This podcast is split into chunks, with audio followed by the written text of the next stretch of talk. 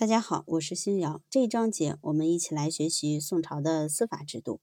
宋朝司法制度在唐朝的基础上有进一步的发展变化。在司法机关方面，以刑部、大理寺、御史台为核心的古代中央司法机关的设置及其职能，在宋朝开始发生变化。不仅三者的职能有所转变，而且在这三者之外，还新设审刑院。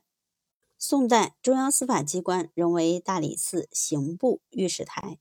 大理寺是审判机关，刑部是行政司法混同的部门，享有比大理寺更高的审判权。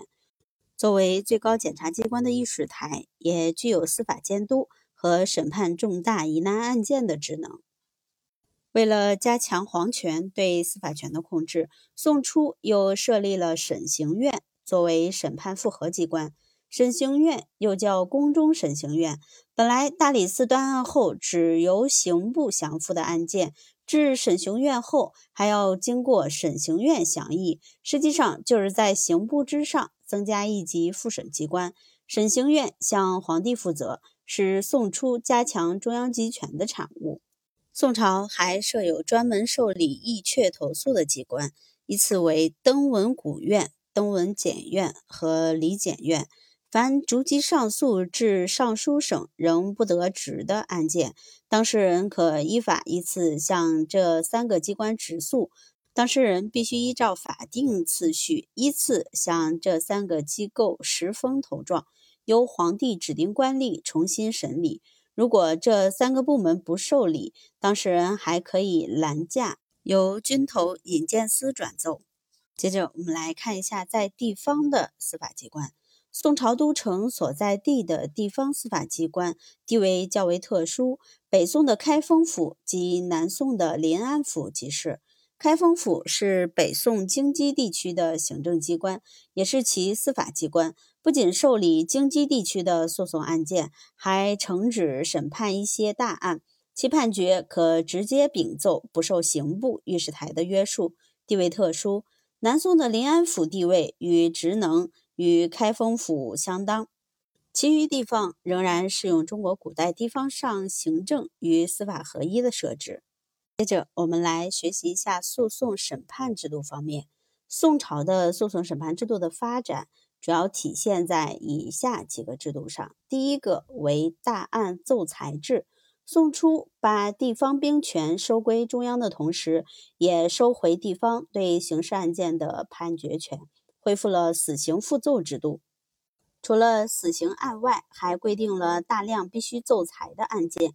据此，大理寺、刑部乃至审刑院的复核断案，都成了履行死刑复奏制、大案奏裁制的一道程序而已。相应的，对地方审判机关的量刑权限也做了具体规定。这一制度既能彰显慎刑，又加强了皇权对审判的控制。第二个制度为居院分司制。居院分司即审与判分离，分别有不同的官员担当的诉讼审判制度。